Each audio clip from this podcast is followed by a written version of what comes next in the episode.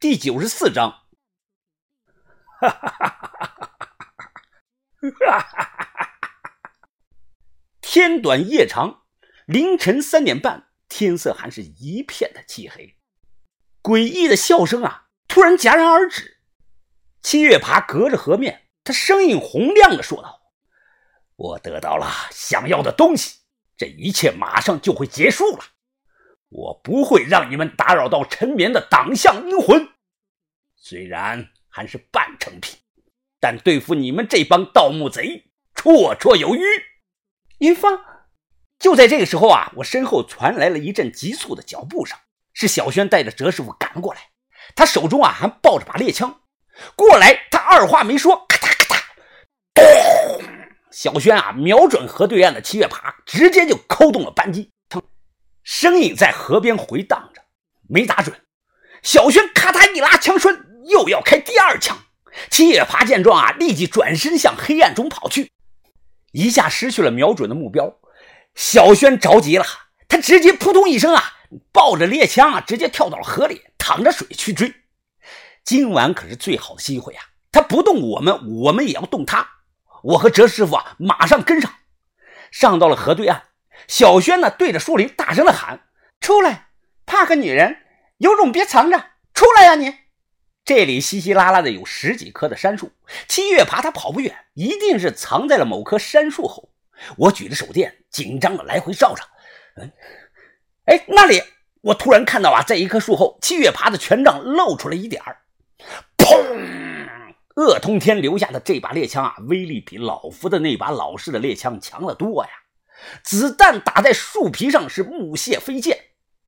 哲师傅单手甩开了他的蝴蝶刀，他移动速度非常的快呀，从侧面就包了过去。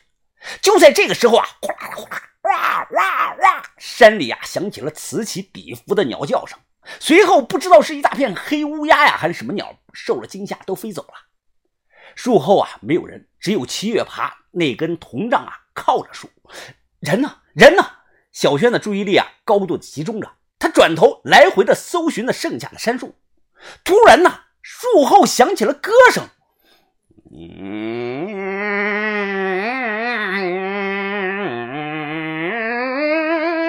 七月爬的歌声声调非常的诡异呀，听起来很是远古，很是苍凉呀。他慢慢悠悠的从树后啊走了出来，双手抱着一面镜子，是镜子，我看得很是清楚。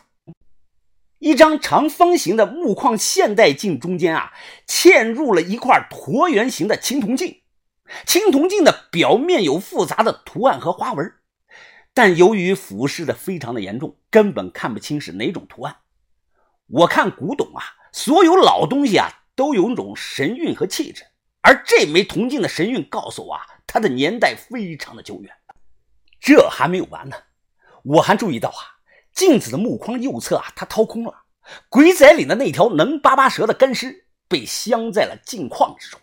月光之下，镜中似有条小蛇在扭动爬行着，场面极其的诡异，似乎能巴巴蛇在镜中的世界活了过来。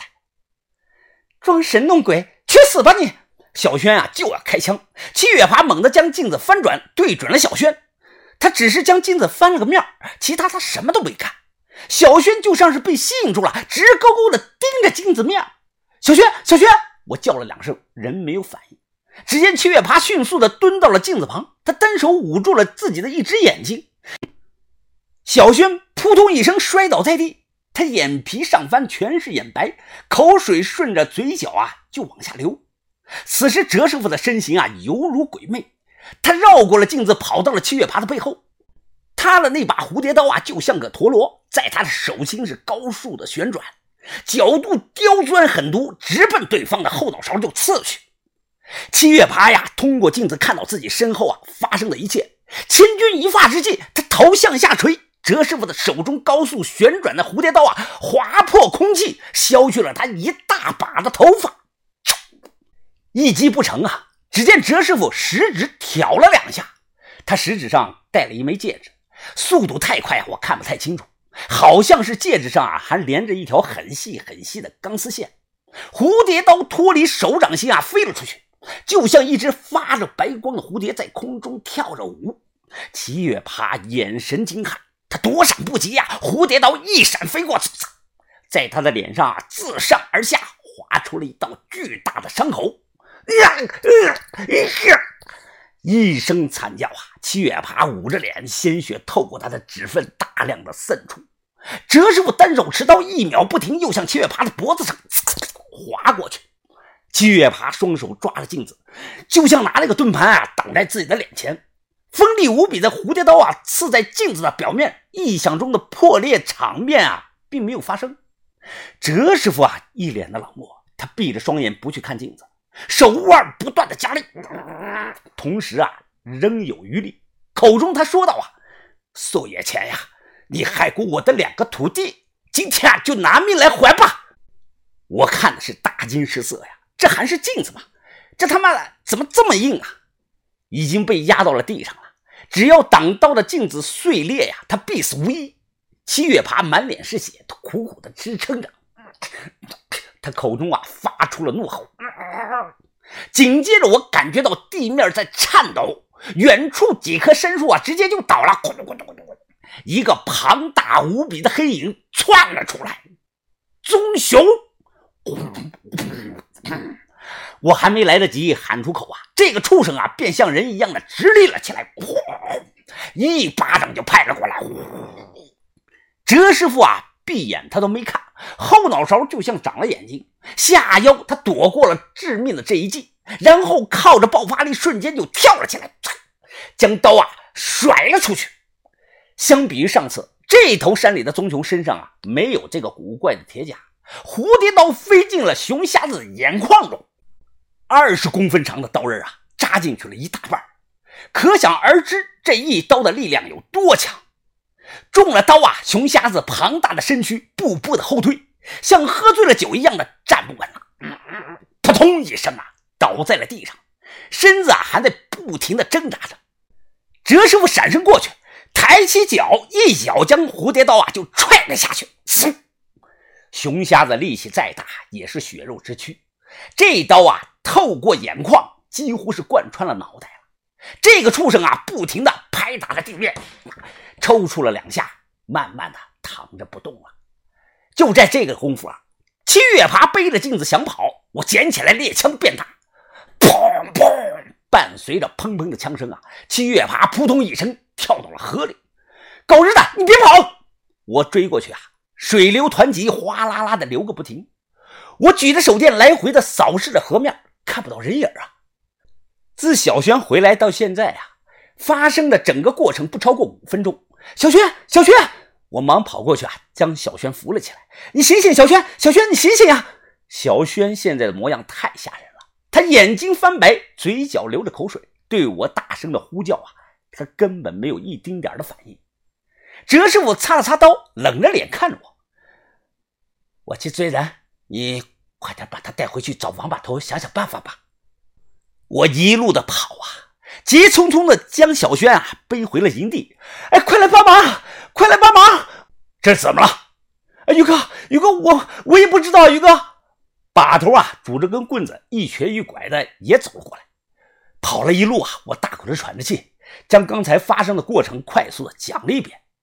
镜子啊，镶嵌的是青铜镜。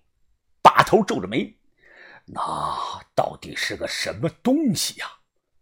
豆芽仔也一瘸一拐的走了过来，着急的大喊：“周学姐，周学姐，你你醒醒啊，周学姐！”妈的，我气得一拳砸到了地上。我无法接受小轩啊有个三长两短。如果花钱能救他呀，我愿意花光我所有的积蓄。小轩现在的状况呀，类似于癫痫发作。哎，有区别的是，他不抽搐。我们不知道他怎么了，这已经超出了我们的认知啊。